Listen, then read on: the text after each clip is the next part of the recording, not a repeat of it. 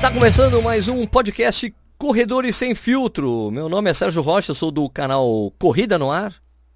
E eu sou o Eduardo Suzuki, do canal Tênis Certo. Esqueci meu, o nome do meu canal por um segundo.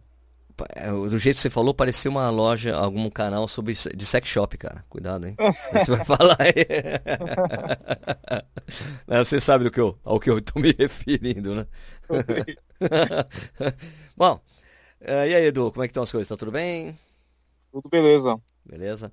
Então hoje a gente vai falar sobre tênis minimalistas, o retorno, não o retorno, né? Essa tem a Nike está investindo de novo aí na, na, linha Nike Free. Você foi numa um pessoal ali foi falar para você da tecnologia do tênis. Você quer falar sobre isso?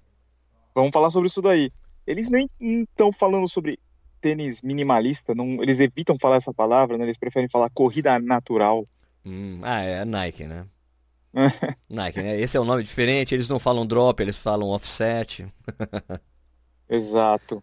Eles Mas, ô, certo, eu acho que antes da gente começar a falar desse assunto, a gente tem que falar de uma coisa que aconteceu no final de semana passado, ah, que foi o Corredor dúvida. Sem Filtro ao vivo. Ah, Corredor Sem Filtro ao vivo em Porto Alegre, sensacional, né? Exato. Sensacional foi, pô, cara, é, dos, quase 200 pessoas foram assistir a gente, não é mesmo?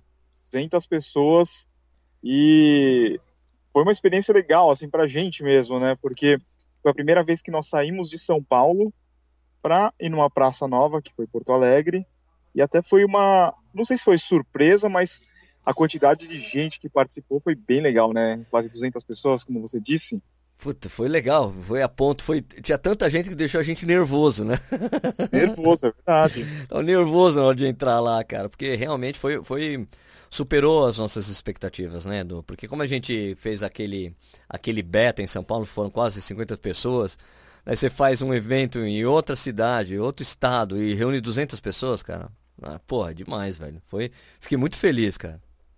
Foi muito legal. Foi bem corrido, né, pra gente, porque a gente tinha um horário de voo marcado. A gente tinha até uma intenção de dar mais atenção pro pessoal no final, pro pessoal tirar foto, bater um papo, tirar algumas dúvidas, mas como a gente tinha o voo marcado, a gente teve que meio que sair correndo, né? Pois é, é que começou, demorou, é, na verdade, é que como tinha muita gente, e a, o processo das pessoas entrarem na sala demorou muito, né? É. E, e, daí a gente teve que dar uma acelerada no final, né? Com o pessoal, meu, a gente tem que liberar o pessoal, senão eles vão perder o voo. E realmente, a gente chegou faltando cinco minutos para fechar o check-in é no aeroporto. é verdade. Ai, mas, mas, tudo bem, deu tudo certo. Foi, mas foi muito legal. A gente já está conversando com mais gente, né? Tentando levar para outras praças. E eu acho que vai rolar muito em breve, inclusive uma segunda, uma segunda edição lá, em, lá no Rio Grande do Sul, né? Tá, tá sendo já está sendo né? É, o Tauro Bonorino, que foi o cara que levou a gente para lá, é, falou que o Sérgio já estou vendo aqui para fazer na, na Serra Gaúcha que vai rolar, né? Então, Isso. vamos agradecer de novo, né, o Tauro. Muito obrigado, Tauro, pelo que você fez lá pra gente. Também os patrocinadores do evento, né? Asgav, Elvis RS, Ortorun e o Milão Hotel. Nosso amigo Fernando. Grande Fernandão. um abraço, Fernando, que ouve o podcast. Um abraço pra você aí, mano. É isso aí. Bom. E, não, e, e quem quiser ch chamar a gente aí para sua cidade, para sua para falar com a sua assessoria, com o seu grupo de corrida, é só mandar um e-mail para corredoressemfiltro@gmail.com e o Sérgio ele tenta colocar aí dentro da nossa agenda, né, Sérgio? Exatamente. Manda aí que nós tenta fazer acontecer aí para você. Certo? Certo. Certo. Agora você fala do Nike Freeze de novo? Vou falar aqui do Nike Free eu tive a oportunidade de gravar um vídeo na semana passada lá na InSport. Já foi na InSport, Sérgio? Não, não conheço. Não conosco. A InSport é uma clínica tanto de fisioterapia quanto de recuperação de atletas, né? Se eu não me engano, os sócios é a Fabiana Murer, sabe aquela do salto com vara? Tá. O, o Rodrigo Iglesias, que ele foi fisioterapeuta da seleção brasileira de atletismo nas últimas três Olimpíadas. E era cantor também, né? Cantava pro pessoal. Não, esse, esse é o Henrique e o Julio, né? Não sei se ele tem algum grau de parentesco. É, mas o pessoal devia pedir pra ele cantar de qualquer jeito. E provavelmente ele ouviu essa, essa piada a infância dele inteira, né? Com certeza, coitado. Vai, Iglesias! Então, daí o Rodrigo, ele curte bastante essa questão de corrida natural, né? Correr descalço, fazer exercício de fortalecimento dos pés. E ele mostrou para mim, para Val, alguns exercícios que a gente poderia fazer para fortalecer os pés, né?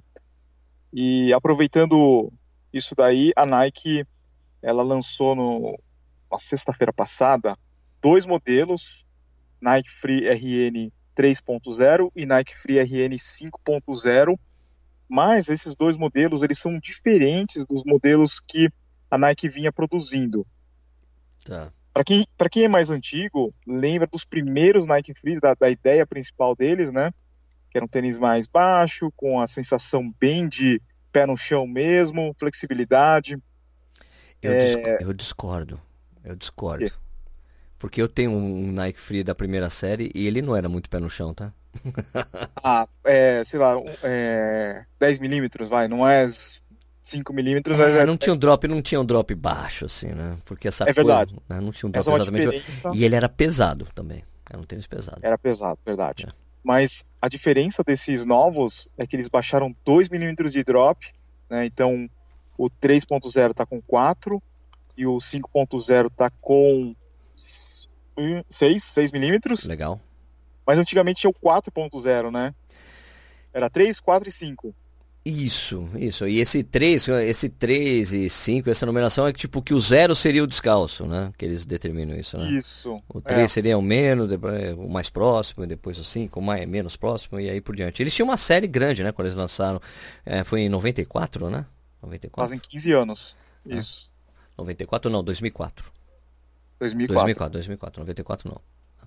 2004. É, então essa numeração, essa numeração vem do corte, né, que eles fizeram na entressola, que o Toby Hatfield, eu não tô lendo, hein, lembrei de tá. cabeça aí. irmão do Tinker Hatfield, que é o cara que criou o Air Max. E irmão do James Hatfield, do Metallica, né? Hum, pode não? ser.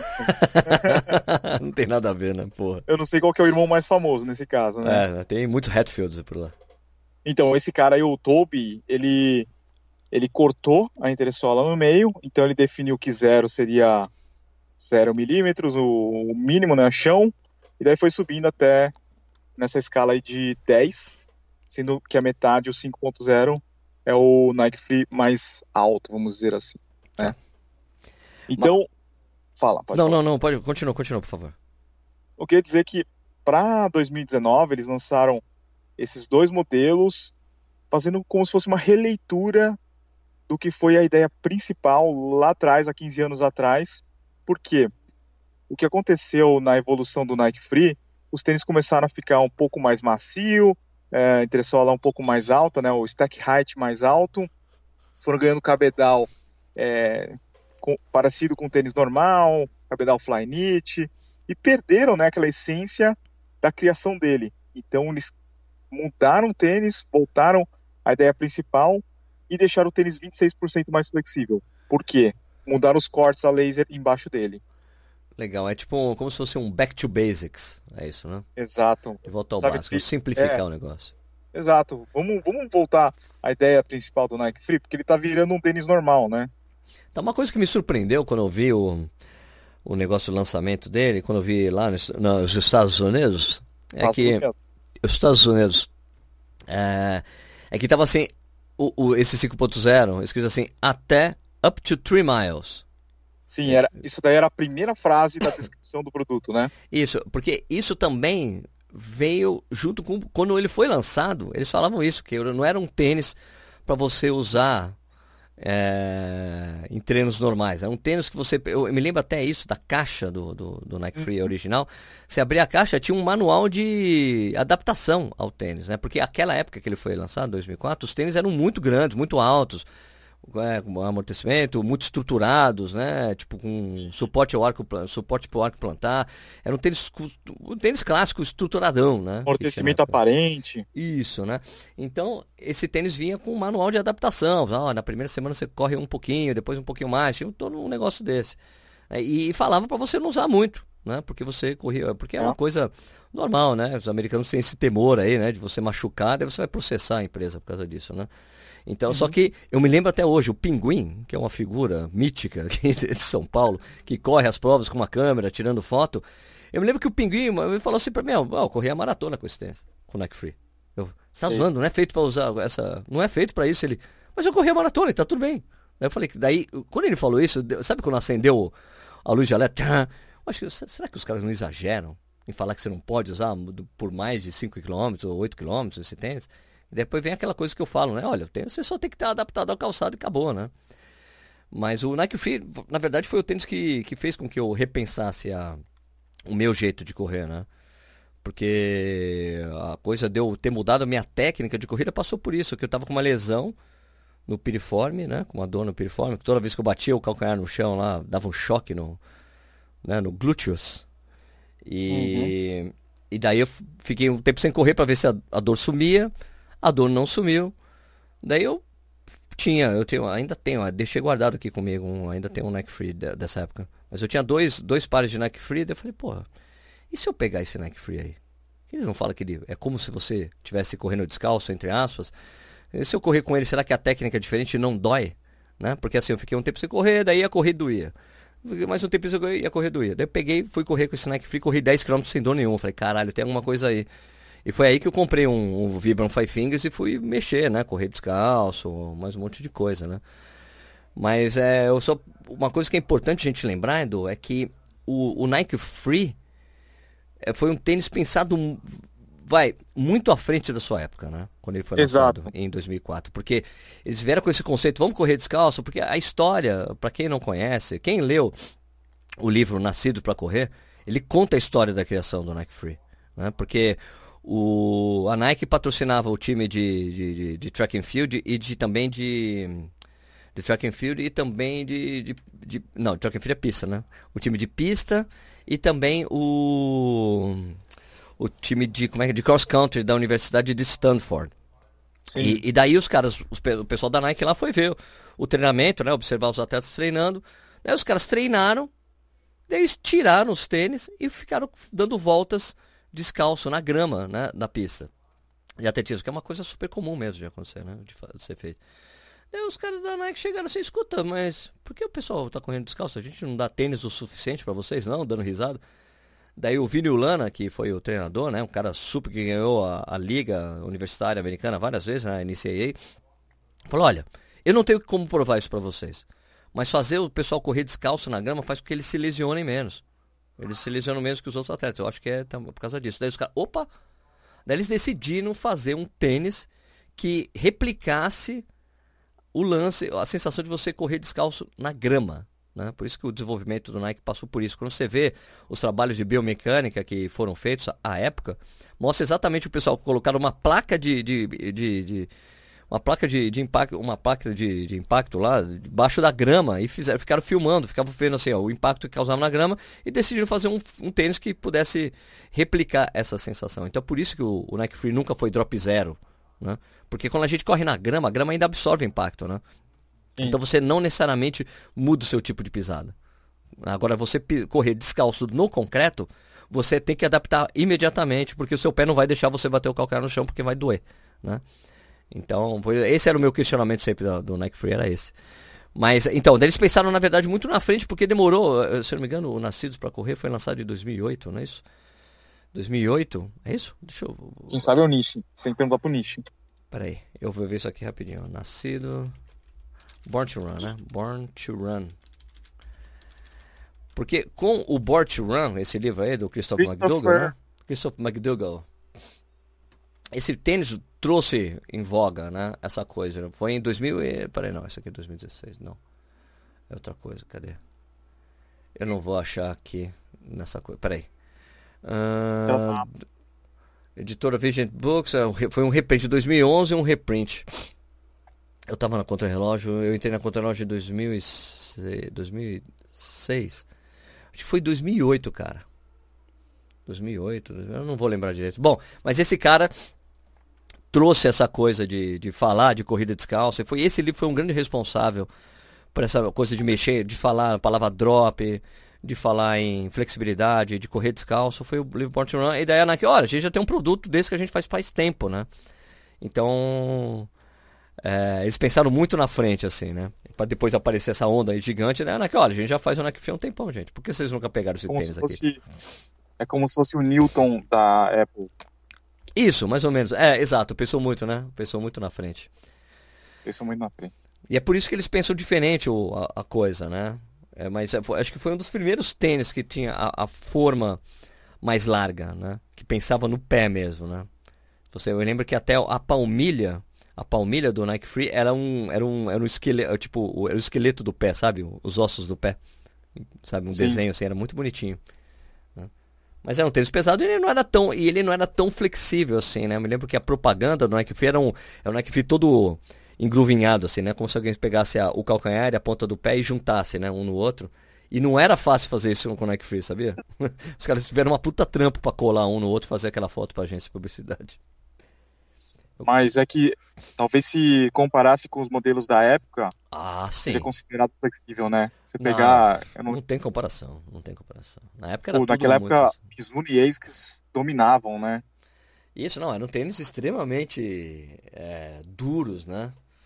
com muito amortecimento, com, não com muito amortecimento, porque hoje tem os Roca da vida, né? Os tênis com muito mais amortecimento, mas era uma coisa impensável meio que na época, né? Vamos pensar em deixar isso aqui mais natural, né? O pé se mexer é, direitinho, porque ainda se falava muito tipo de pisada, se tem com um tênis específico de pisada, tem que corrigir, tem que corrigir, e daí os caras lançam um tênis que não corrige nada.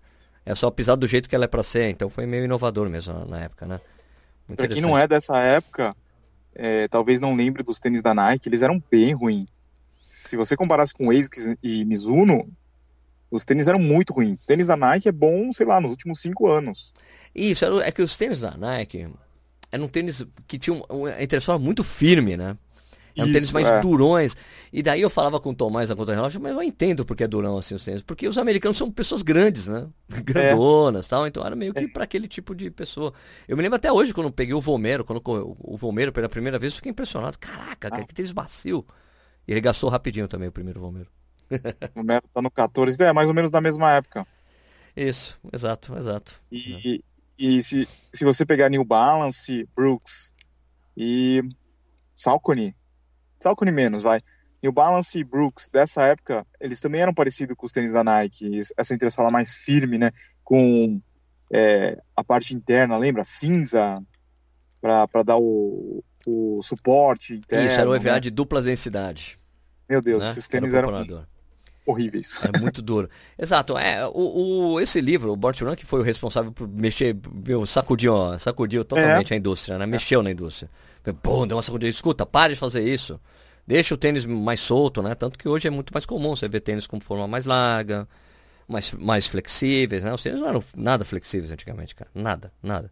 Todos os tênis eram como é o Nimbus e o Cayano até hoje, né? Tem super, super botas ortopédicas assim, né? É. né?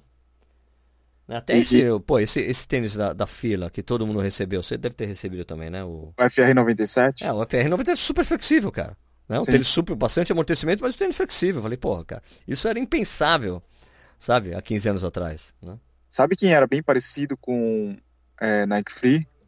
os primeiros Sketchers, eles eram muito parecidos. Isso, é que também os Sketchers surgiram, os, os Sketchers para corrida, Foi um surgiram, né? eles surgiram exatamente depois dessa onda do, do, do tênis minimalista, né?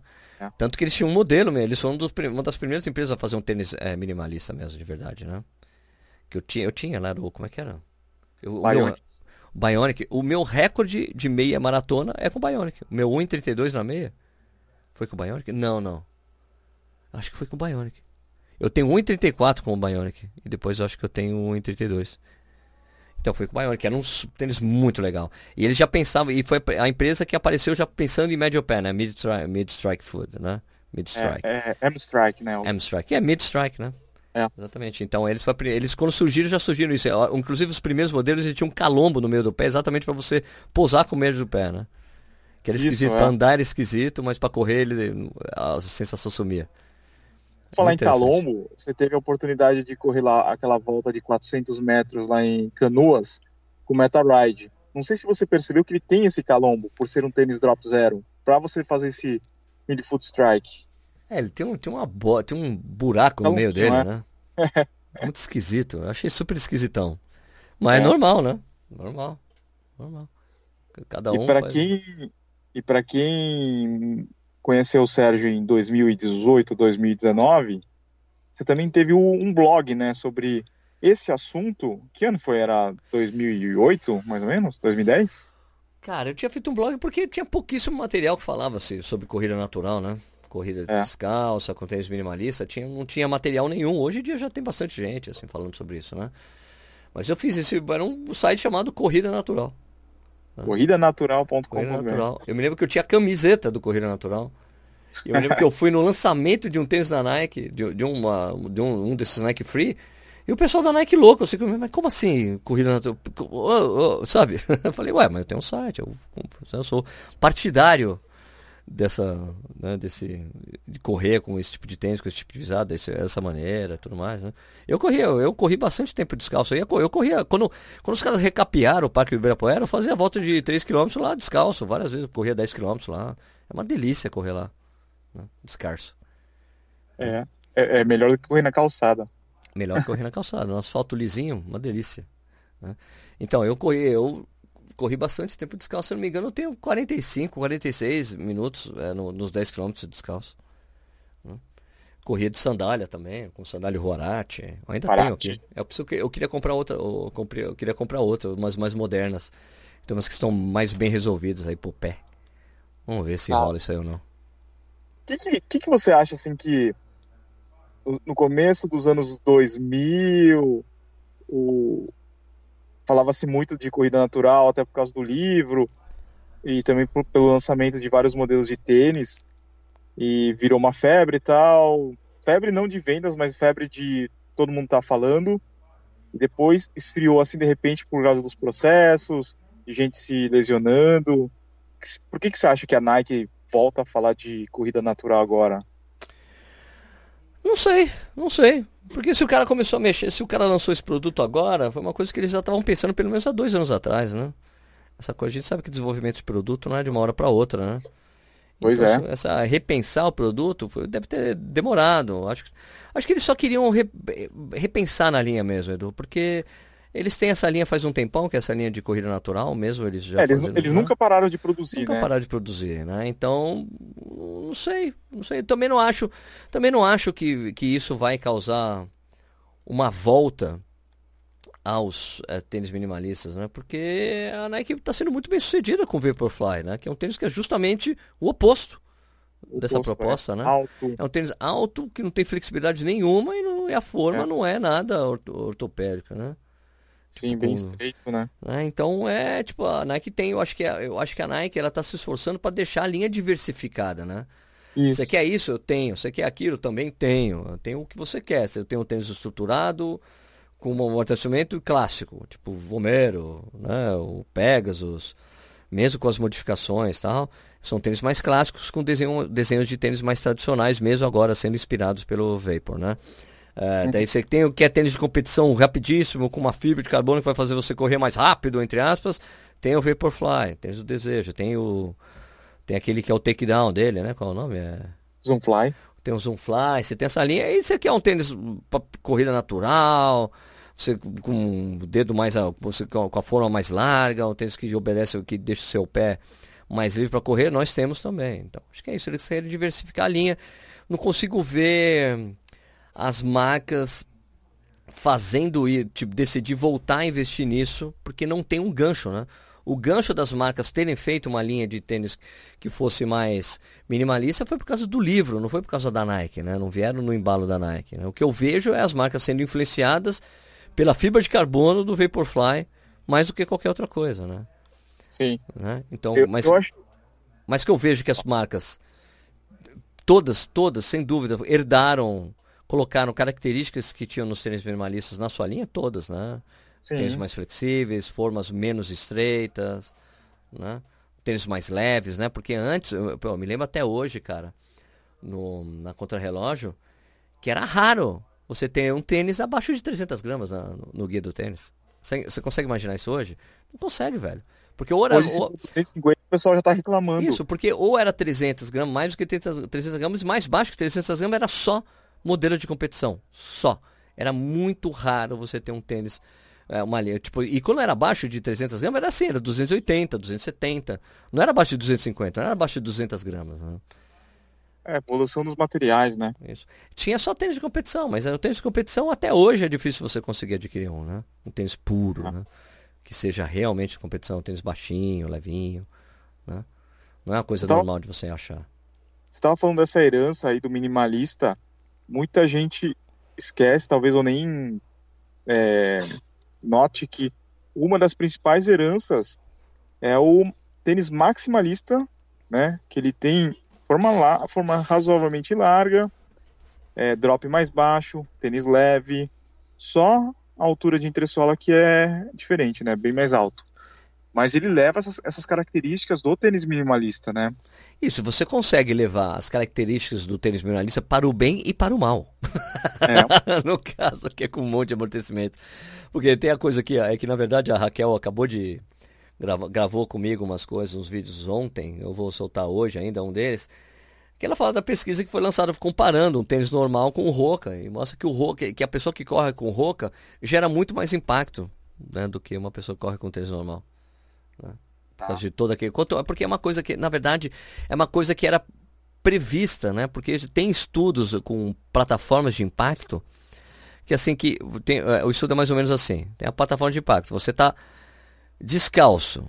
Você tá, você tem um murinho ali de, de um metro. Aí o cara fala, pula na plataforma, descalço. Aí o cara pula, plom. Aí depois coloca um colchonete, agora pula na plataforma, plom. Aí coloca dois colchonetes, pula na plataforma. Qual é a, a quando, em qual dessas situações, Edu, você acha que o cara gerou mais impacto? Ele gerou mais impacto quando tinha mais é, mais colchonete, porque o cara não precisa se proteger tanto. Quando você não tem nada protegendo o pé, você, você mesmo ajusta o que você está fazendo para absorver o impacto. Quando você tem alguma coisa amortecendo, você pode relaxar um pouco, né? Você não precisa se proteger tanto. Essa é a lógica, né? De quanto mais amortecimento, mais impacto você vai acabar gerando, entendeu? É. No geral, eu acho assim que esses modelos, tanto minimalista quanto maximalista, não vão ser um boom assim de vendas, mas vão ser tênis que vão estar lá na prateleira para um público específico que queira é, ter essa variedade de tipo de calçado, mas não vai ser um baita sucesso de vendas, né? Ah, também acho, também acho, porque a gente, pô, a gente foi bombardeado durante anos, Edu. São 30 anos propondo que precisa absorver o impacto, que, que o tênis vai aqui absorver impacto. Não tem como você reverter isso, sabe, em alguns anos, entende? É, as marcas, eu, eu, até, eu entendo o, a encruzilhada das marcas. Eu não posso falar pro cara tirar amortecimento agora porque o cara se educou a correr com um monte e ele vai se machucar mesmo se eu tiro, né? É uma coisa que é complicada, né? É uma coisa complicada. E as pessoas. E ainda mais o, o, tênis não é só isso, né? Não é só o impacto, é o status, né? Tem uma série de coisas que, leva, que, que, que o tênis carrega, né? E além do mais, a pessoa. Tem gente também que usa a compra de um tênis novo, bonito, lançamento, com um incentivo para continuar treinando, né? Esse é um fator motivador, né? Você tem que comprar equipamento novo. Então tem uma série de coisas aí, mas é, eu acho o, o tênis é um equipamento necessário, é um acessório, né? Um acessório que pode te ajudar, pode não te ajudar. A gente já falou sobre isso, né? O tênis ruim que não dá certo com você, ele vai atrapalhar a sua corrida. O tênis bom é que você não sente no pé, né? É. Então, não, e tem outra coisa, né? É, não só no tênis, mas em qualquer tipo de produto, o mercado vai ter que movimentar. Você pega lá um, um celular, eu gosto sempre de exemplificar o celular porque é uma coisa que faz parte da nossa rotina. Meu, você não tem necessidade de trocar o celular todo ano. Não. Mas o fabricante ele vai lá, ele coloca três câmeras, ele muda o tipo de tela. Ele é... faz o seu celular gastar bateria mais rápido. Isso. Então o ele tem atual, que o que você está usando, né? O que você está usando quer... fica mais. É. E, e também ele quer te dar essa sensação, né? Que você comprou, sei lá, você comprou o, o S9 da, da Samsung, os caras vai lá e lançam o S10. Parece que o teu S9 virou um lixo, né? Exato, você tem uma sensação de que. Nossa! Tipo, o cara que tem iPhone, cara se sente mal, fala, puta merda, de novo o cara inventou o iPhone, mas ele não mudou quase nada, né? Exatamente. Você já chegou, tipo, num limite, assim, de, é, vamos supor, de inovação, né? A não ser que agora, sei lá, lançou Os lá dobráveis, o, né? né? Dobrável. Que já deu problema, inclusive. Já deu problema, mas é, parece que já tá num limite, assim, de inovação todo ano que, que lança um tênis novo ou um celular novo, não tem aquela mudança tão brusca assim, né? E só que... É que no tênis, é que no tênis eu acho que não, você não tem não tem muito como reinventar a roda, né? Não tem de corrida. É, talvez então, acho que a maior inovação é, é a mudança de materiais, né? Você Sim. vê aí a, a Adidas lançando o Futurecraft, a Nike trazendo é, é, ao invés de, de espuma de EVA, trazendo borracha. Borracha colocando é, uma placa de fibra de carbono, né? Placa de carbono. Então, Isso. é mais uma questão de materiais, assim. Você não vai ver um formato diferente de tênis.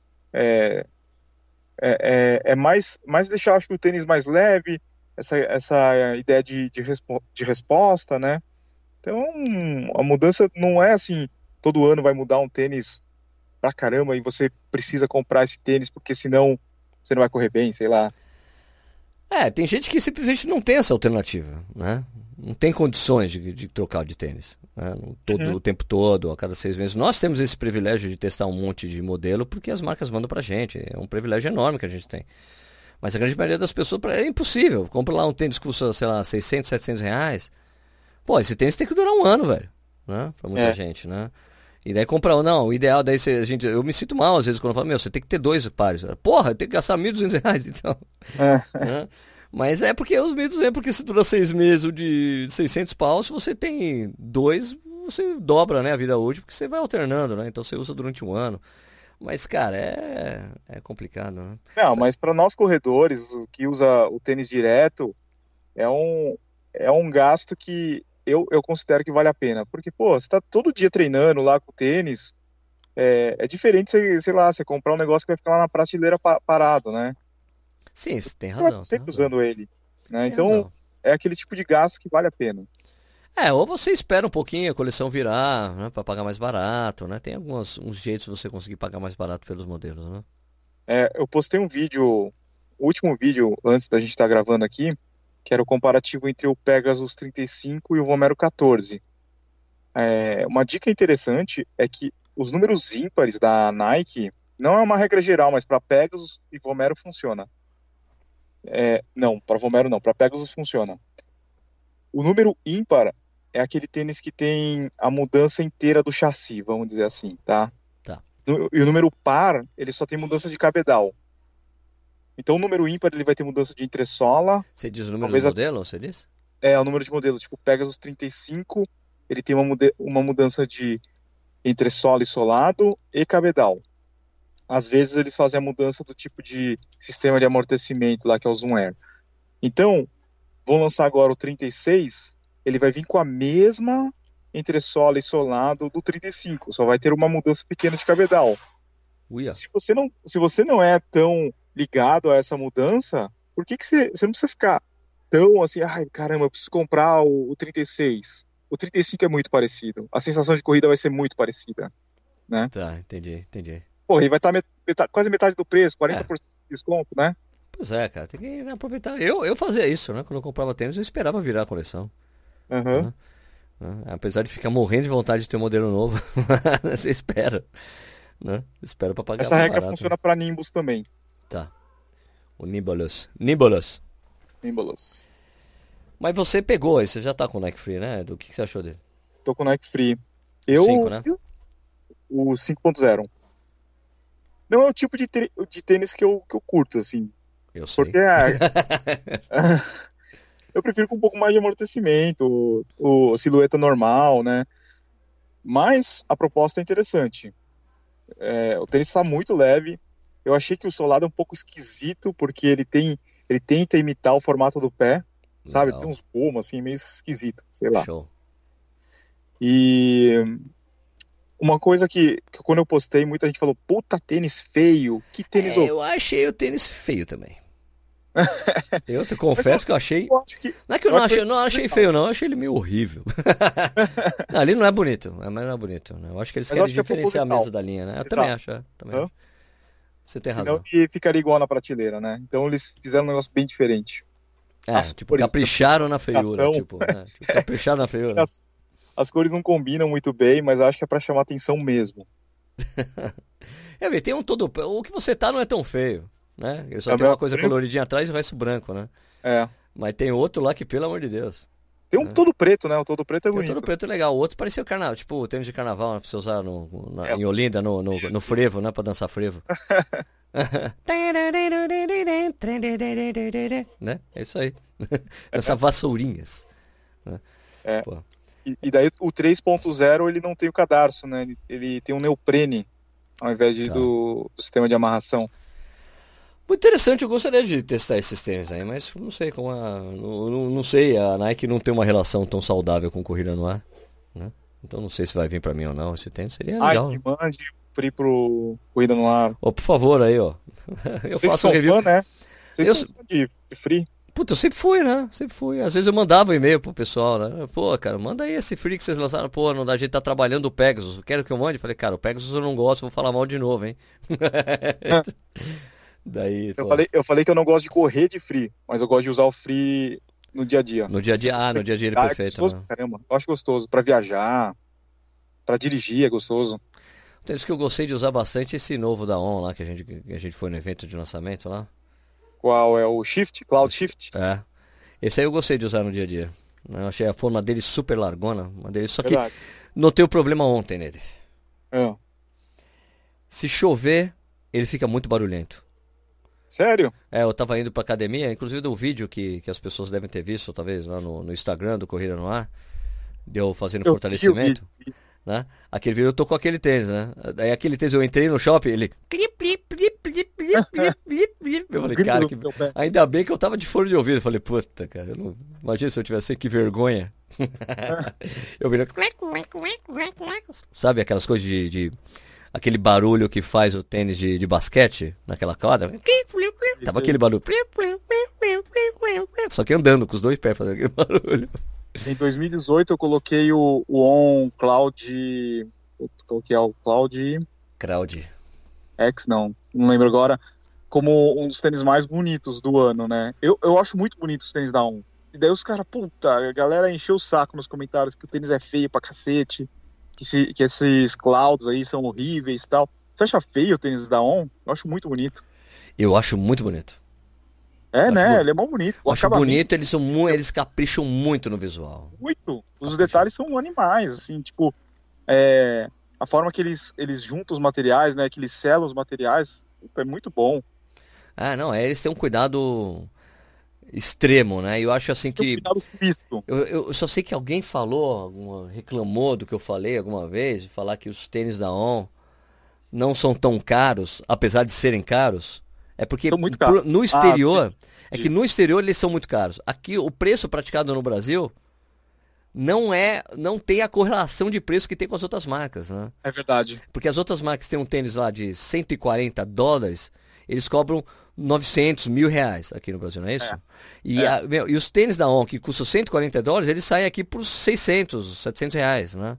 É. Então a verdade. correlação, a correlação de preço que a On pratica é mais, vai digamos assim, entre aspas, mais justa do que as marcas que estão aí há um tempão, né? Essa correlação de preço, porque o On é um tênis que é caro no exterior. Né? É, ele é lá- equivalente à Roca. Isso, não, quanto que é isso aí? 180? Puta que o pariu. É, Então o tênis é de muito 180 dólares custa 900 reais. Que é o, o Flash que eu peguei. Que é um, que é um pô, legal, né? Porque a, a- o Nimbus custa 140 dólares. E eles cobram... Não, é isso? Não, o Nimbus custa 120, 140. O, o Flash 180. E eles e chega aqui os dois pelo mesmo preço aqui. É. Então você fala, pô, não, tudo bem, 900 não é barato, concorda, não é barato. Mas pro valor dele em dólares, é, um, é uma, uma correlação justa de, de, de valor, vai. E uma coisa legal também deles é os vestuários. Eu não sei se eles vão vender aqui no Brasil. É, não tem sei se uma o- outra coisa, meu, mas aquela sacola que eles deram pra gente, eu achei o máximo, velho. É muito Você apre- louco, né? Você aprendeu a Um amarrar saco ela? Você aprendeu a amarrar? né? Você Eu vi no manualzinho ali, mas não ficou tão bom pra Não, mim. não dá pra sacar como é que faz pelo manual. Eu fui ver no. Tem um vídeo Ah, no é? site. Tem um vídeo no site falando como faz. Eu falei, ah, agora eu entendi. Agora eu entendi e uso bastante, sabe por quê? Porque ela é a prova d'água, Edu. Então vale muito, a, é? vale muito a pena você usar, por exemplo, você, você que está indo bastante na natação, Sim. de molhar por fora, sei que ela é a prova d'água. Pode molhar o que quiser ali, que ela não molha. Então eu falei, puta, vou usar isso aqui pra, no dia a dia. Gostei bastante. É muito legal o esquema de amarração. Me lembra um pouco. O jeito de você amarrar me lembra um pouco o jeito que a gente amarra as. as O jeito que você amarra as, as sandálias Huarachi, tem uma coisa semelhante ali. Tá. Sabe, de passar pelo meio, fazer um nó, assim, muito legal. Achei um barato, gostei bastante. Você sabe que eles lançam só poucos modelos de vestuários, né? Daí a jaqueta deles, lá na, na Europa, ele custa 250 euros. É muita Boa. grana. É que também É qualquer coisa, qualquer coisa da Suíça é caro, né? Pro, pro, pro, pros, outros, pros, outros, pros outros países da Europa, né? É caro. Porque É. eu me lembro de um, de um, um cara que era padrinho do, do canal. Ele morava em Zurich, né? E ele falou, ele falou assim pra mim, pô, Sérgio, aqui o salário mínimo aqui é 3.500 euros. e ele falou assim, não, mas ó, as coisas aqui são caras. Tipo, a Alemanha é o Paraguai dos suíços. Eles vão pra Alemanha comprar coisa, porque, meu, valor, é muito valorizado o franco suíço. Então eles vão também, eles gastavam, tipo, meu, os caras faziam isso mesmo, cara, excursão. Iam de ônibus pra Alemanha comprar coisa e voltavam com sacola, assim, de compra. Então, é o Paraguai dos caras, Alemanha. Engraçado, né? Porra, que Paraguai, hein? Que, e que Paraguai, né? E que Paraguai. Mas E- você. oh, não, Fala. fala. Não, fala você. Fala você Eu, eu primeiro. ia te perguntar, só pra. A gente já fez a nossa viagem, né? Saindo do, do assunto, fugindo Sim, do sim, assunto. como sempre, lógico. Eu ia, eu ia voltar perguntando se você acha que alguma marca vai voltar a produzir algum modelo, tipo a, a Salcone, lembra que ele tinha o a Hattori, não, Hattori. Hattori? É isso aí, Hattori, Hattori. né? Você lembrou, lembrou. Hattori. Hattori e o Vir- Virata, Virata. Virata também, isso, tinha um dois. Não, é que o Virata não era, era drop zero, mas era um tênis alto, velho. É, então, ele, ele tinha uma confusão, né? Eles até eles mudaram, acho que a comunicação, porque era para ele ser um minimalista, mas ele tinha uma silhueta normal, né? Normal e ainda tinha. Tinha. Para vai no zero. Tinha densidade dupla também. No, no- Era um tênis muito esquisito, não deu muito certo. Então, certo. Eu não acho que, que- eu não acho que as marcas vão fazer não, Edu. Porque como te disse, eu acho que teria que ter um gancho para essa história acontecer. E eu não vejo isso na, na, na atual conjuntura. Né? É. Tá, todas as marcas estão sendo influenciadas pelo Vaporfly, né, cara? Que é o grande. é, o cara que. O tênis que mudou o paradigma, né? Que mas também mais, mais ou menos o tempo foi aquela coisa que o Balu fala, né? Que a gente já falou aqui, né? Foi um tênis que, que representa a derrota das marcas, né? No sentido de que teve que fazer um tênis alto para elite usar, para o amador usar aquele tênis. né? É. Que é um tênis alto. Eu tenho certeza que se aquele tênis fosse mais baixo, com a placa de fibra de carbono, o efeito ia ser até maior, talvez, do que ele acontece, né? Mas eles fizeram um tênis que é bem altão, que é difícil você andar com ele, caminhar com ele, né? Por causa disso, inclusive. E, porque eu, eu- eu digo assim, derrota porque todo, as marcas usaram a vida toda tênis baixo, né? Para os atletas de elite. Né? Sempre porque os atletas querem tênis baixo, não querem um tênis cheio de coisa ali, né? E fizeram isso. Então acho que as marcas todas vão investir nessa coisa aí, né? Eu tenho certeza que já temos, ah, inclusive já temos algumas marcas que já apresentaram modelos com essa placa, né? Porque já Sim. deu tempo de desenvolver, né? Sim. A Roca e a Skechers, é isso? Skechers. Não, Skechers não tem fibra. Não, É só isso que é parecida. é uma espuma, né? A espuma parecida com a que- espuma usada pela Nike, é isso? Uma coisa. Um pássaro me disse. Então, acho que assim, eu acho que a gente vai ver, acho que provavelmente vamos ver assim, tipo, talvez, talvez no segundo semestre desse ano, no primeiro semestre do ano que vem, vários modelos já usando essa, indo nessa coisa aí da placa de fibra de carbono, que como a a IAAF, né, que é a Confederação Internacional de Atletismo, não, não vetou o uso disso, que eu considero um, um doping é uma vantagem, é uma desvantagem, né? Porque nem todo mundo pode ter aquele tênis, né? Então, se você não tem a coisa de igualdade para todos os atletas, isso se torna injusto, né? Então, É. como a IAF não não não protegeu os atletas contra esse tipo de vantagem, até porque é meio difícil a IAF comprar uma briga com a Nike, eu acho duvido que isso aconteceria, né? Porque ela comprou essa briga com a com a Spira, que era uma empresinha pequenininha, porque tinha o- uma mola, né, de, uma mola no, no, no tênis, né, uma mola metálica, aí vetou, né, e não vetou o tênis da Nike, então foi, você vê, o, dois pesos, duas medidas no caso, né. Então acho que daí todo mundo vai desenvolver a mesma coisa. A não era do James Hetfield. Não, não era do, não tinha, não tinha nada com metálica, né, não tinha nada. É, Era só metálica. Era só metálica. então acho que é isso. Todas as marcas vão desenvolver algo parecido e com certeza a Nike deve, deve estar trabalhando na versão.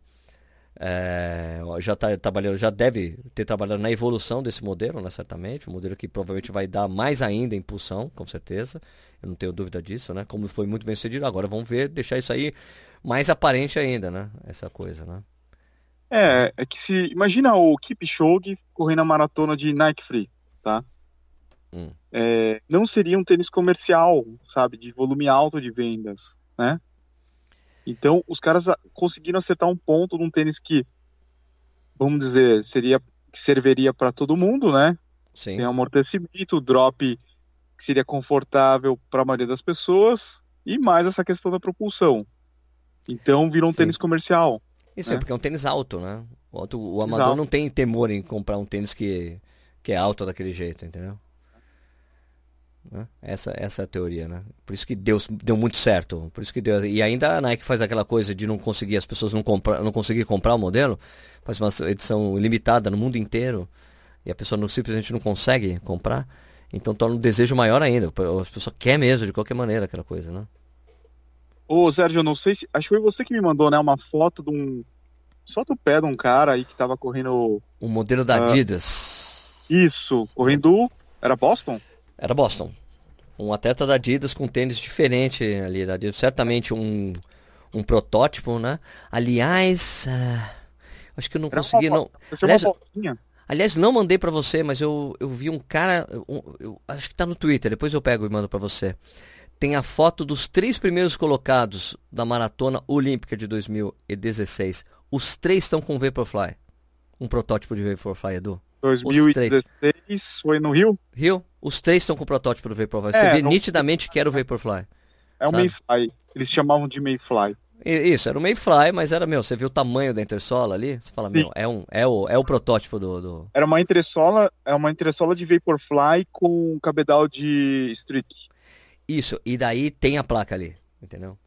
Tem placa. Tem aquela placa. Tem aquela placa, então, é de fibra de carbono. Já é porque.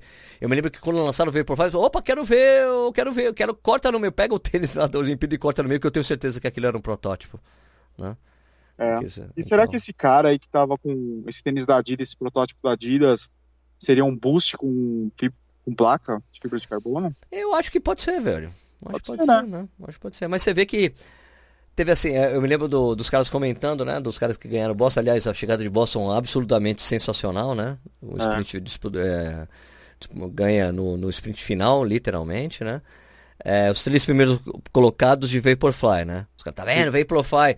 Daí eu falo assim pro cara, mas a menina que ganhou lá, a feminina, que correu sozinha a prova, correu de adiós.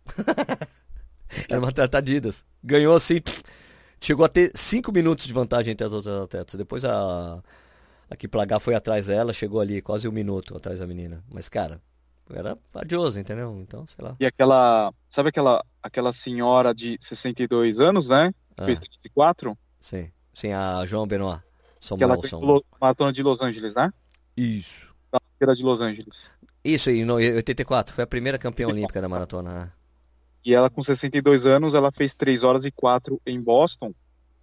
Ela tá usando um Streak Fly Knit de 2016. Você vê, ela, a, o, o joelho dela, você viu como que é? Meu, é joelho zoado, assim. Você vê que a, a formação ela já tá pros lados, não sei como é que, como é que chama isso daí. Chegando, mas acho que, ela, acho que ela tava ali chegando no final da prova, né, cara? Chegando no final, isso. É, e... perde toda a mecânica. Fosse. Perde toda a mecânica, mas o tênis dela é o streak. 62 anos. Mas, mano, a John Samuelson, cara, é como é ex-atleta de elite. É, uhum. é, tipo, ela é fácil correr aquele tempo. E, cara, e ela no último Marathon Trials dos Estados Unidos, ela se qualificou. Ela correu o Trials. Sabe? Muito louco. Então, é punk, né? punk. Mas é que quando o cara tem esse passado esportivo. Bom, eu, eu vou te dar o exemplo do Emerson Iserben. Emerson Iserben, que já ganhou a São Silvestre, foi o cara. Ele era super bom de cross country. O Emerson Iserben, ele é um cara, ele é um cara com bastante sobrepeso hoje em dia. É um treinador excelente, um cara sensacional. É, eu me lembro de ter encontrado com ele, ele tinha voltado a correr, encontrei com ele na tribuna de Santos. O cara com sobrepeso foi lá e fez 40 minutos. É. O cara gordo. Eu falei, ah, como assim você fez 40 minutos, Luiz? Ele, ah, meu, a gente sabe sofrer, Sérgio. a gente aprende a sofrer. O cara é rápido, aprende sofrimento. 40 minutos para um cara que corria corria a prova de 10 km para 30, 29. 31 é tranquilo, cara. Sabe? O, o Lance Armstrong fala isso. Um atleta bom é aquele que sabe administrar as dores. Exato, essa é a diferença. Sabe quem me falou isso uma vez? Foi o Daniel Chaves.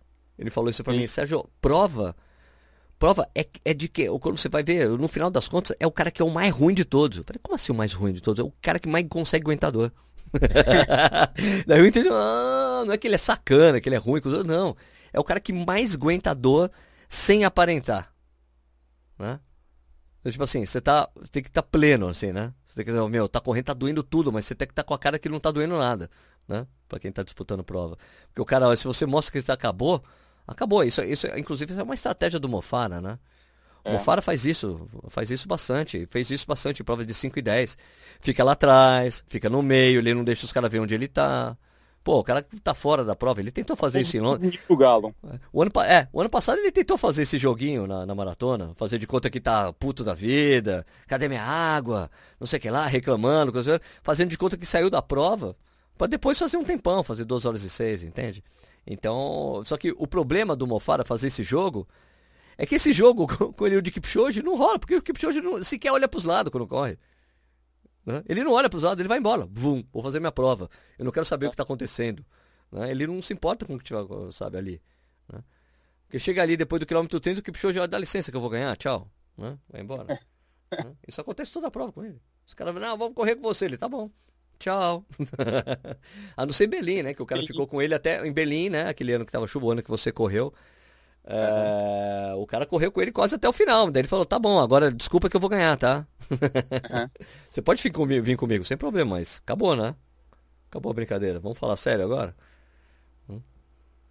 Então. E não, você acha que você acha que se pegar tipo os caras aí, o Ronaldo da Costa, o Ronaldo!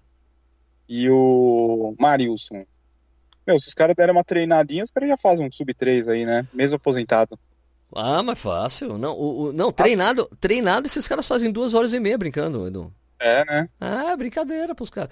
Ó, o- o- quando eu entrevistei o Vanderlei Cordeiro de Lima, ele veio aqui pro, pro Sesc, né, Jundiaí, e eu entrevistei, né, e ele falou, ah, ah, tô treinando, assim, não, mas, pô, mas você acha que... Ele falou, ah, se eu começo a treinar direitinho, eu tô, quando eu olho no relógio, eu já tô rodando a 3h30. tranquilo, tranquilo. Né? Uhum. Edu, ó, uma vez mesmo eu falando, eu falei com os, os gêmeos, né? Os gêmeos que você conhece, né? O Paulo Roberto de Almeida Paula e o Luiz Roberto. É, o Luiz Fernando, aliás. É, O trote dos caras é 4x1. O trote, trote é 4x1. Entendeu? Ah, vocês vão trotar, vamos lá. O trote de vocês é tipo 4x1. É, 4 por, 4 por mil. É o trote. né? Hum. E, e- e- sinceramente, quando você vê uma pessoa correndo a 4 para 1, não é rápido. Você olhar, você parado na rua olhando alguém correndo para 1, não é um, não é, só, nossa, esse cara tá correndo rápido pra caramba, não é. Né? O rápido, pra, o, quando você vê uma pessoa você fala, bem, esse cara corre muito rápido, é quando o cara tá correndo a 13h40, 13h30, aí você vê, pô, esse cara tá correndo rápido mesmo. Né? É. Eu que já vi muita prova, né? Inclusive na maratona de São Paulo, quando eu tava olhando para entrar o pessoal do 5 e 30, eu ficava me confundindo o tempo todo. Eu falei, o cara, ó, Sérgio, vamos lá, Sérgio. Eu falei, mas você tá quanto? A 5 km. Eu falei, caralho, velho. Eu achando que o cara tava lá correndo a 5,40, entendeu? Então, Uhum. então é isso. O rápido, mano, é quando os caras estão correndo a 13,30, 13,40, os caras, plá, plá, plá. Daí você vê que o cara tá correndo rápido. 4 para 1, velho. Assim não é, você olha os caras correndo, não parece ser muito rápido. Daí você vai tentar correr, você não consegue. A gente é tiro, é tiro. É, você vai, ah, isso aí não é rápido não, você vai ter, hum, difícil. É. Lógico que quando você está correndo a 4 para 1, a sensação é que você está correndo rápido. Entendeu? É claro, É. eu sei, eu compreendo isso. Mas estou dizendo de quem está olhando, assim, a- a- o cara correr, entende? Sim. É isso. É tipo uma Ferrari a 80 por hora. tipo isso, tipo isso. Só, tá devagar Ah. essa Ferrari. Ela Não, não É. tá andando nada. Exatamente, exatamente. Exato. É, não, não equivale. O motor é uma coisa e o que você está entregando ali é outra. É, Bom, beleza, né, Edu? beleza. Deu, né? Deu, né? O pessoal tava achando que a gente ia aposentar o podcast de novo. A gente não pode deixar isso acontecer. Aposentaram de novo o podcast? Não, loucura, viagens, trabalho. Mas a gente tá tentando se, se disciplinar, né, Edu? É fogo que o pessoal sente falta da gente no carro. Ah, é foda. Eu, eu compreendo. Desculpa, pessoal. A gente tá tentando, tá bom? Tá tentando. Mas é um prazer fazer essa, essa conversa. Essas conversas sempre são legais, né, Edu? Semana que vem vamos tentar gravar presencial, né? A Isso. gente tá viajando. Ah, a gente, pode, a gente pode gravar antecipado, né? Porque é atemporal mesmo, né? Que a gente faz. Sim, Ah, sim. beleza. Beleza. A gente, tenta colocar, a gente tenta colocar o Daniel Chaves no meio. Dá pra colocar? Ah, a gente vai estar viajando lá? Ele vai estar colo- lá, né? Vai estar lá, a gente tenta botar o Daniel no meio. Ou o Kipchoge. Também colocar a frase do Kipchoge, ele falando assim, o Kipchoge falando Palmeiras não tem mundial. Não, é. co- Corredor sem filtro. O quê? Corredor sem filtro. Corredor sem filtro. Hi, my name is. Ah, a gente pode pedir pra ele fazer isso, será? Não, é- ele é muito, ele é Listening. muito, ele é muito disputado, velho. Eu acho que vai ser mais fácil Ah, é? falar com o Mofara do que com ele. É. É. Tipo, o Mofara vai estar lá tomando é, suquinho sentado e o, todo mundo só querendo falar com o Kipchoge. Não, na verdade vai ser impossível. É, o- é- o Mofara é a é a maior estrela, do, maior, maior estrela britânica do atletismo dos últimos tempos. Vai ser, a gente não vai conseguir chegar perto. É. Ser Mofara. Sir Mofara. Mas, mas seria louco, hein? Ele falar, you're listening. É, Hi, Corredor sem filtro. É, hi, my name is Mofara and you listen to Corredores Sem Filtro. Ah, ia ser legal, hein? a gente podia A gente fazer. deixa essa vinheta em tudo, né? É, todo corredor colocar- que vai Eu começar. ia colocar no meu celular. Ah, a gente podia tentar, né? Eu- eu- eu- Vamos ver, né? Se eu conseguir, se eu conseguir né? Eu vou estar lá como imprensa, pode tentar um. não, Você não pode gravar um negócio bem rapidinho, em vez de selfie, né? É. Eu não quero gravar selfie, eu não quero fazer uma selfie com você. Eu já tenho a selfie, eu tenho uma selfie com o, o Kipchoge e depois o recorde mundial. Isso aí, pff, né? Aham. Tipo, é, como é que é? Como é que é? Tipo, é, como é que é os, que os caras? Zerei a vida, né? Zerei a vida, tchau. Né? Que eu tenho antes e depois, né? Então eu podia pedir, ó, mas você não pode só gravar uma coisa, a gente tem um podcast de corrida. Só- É. Só que só precisa falar, hi, my name is Eliud Eliud Kipchoge and you're listening to Corredores Sem Filtro. o Daniel Chaves é brother dele, posso pedir pro Daniel interceder, né? Opa. O Daniel É o áudio, que- né? é. Qualquer- celular dá. Porra, claro. Vamos tentar, Edu, vamos tentar. A gente vai viajar semana que vem e nós vemos o que rola. Tá. Beleza, então? E, Sérgio, é importante falar pro pessoal que tá escutando a gente, que a gente tá em todas as plataformas. É só você seguir a gente aí pra você não perder os próximos episódios, principalmente no Spotify, né? Exato, temos todas as mídias sociais e, e- quer dizer, de pod, todas as mídias podcastais, né? E sendo que o, o Spotify é de longe a mídia é, onde mais se escuta o Corredor Sem Filtro, sabia?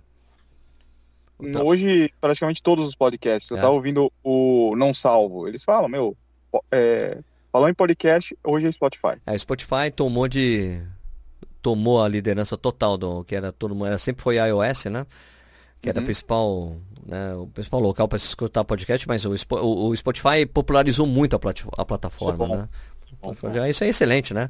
A gente tem mais, mais maneiras de escutar os podcasts. Você não precisa mais baixar um aplicativo específico, né? Basta você usar o Spotify e você escuta nós. Então segue a gente no Spotify. Ok, então é isso aí. É, então a gente volta semana que vem, né? Com mais um Corredor Sem Filtro aí, né, Eduardo Suzuki? Lembrando vocês Sim. que para vocês seguirem os nossos canais no YouTube, né? O meu canal é o Corrida no Ar, O meu canal é Tênis Certo.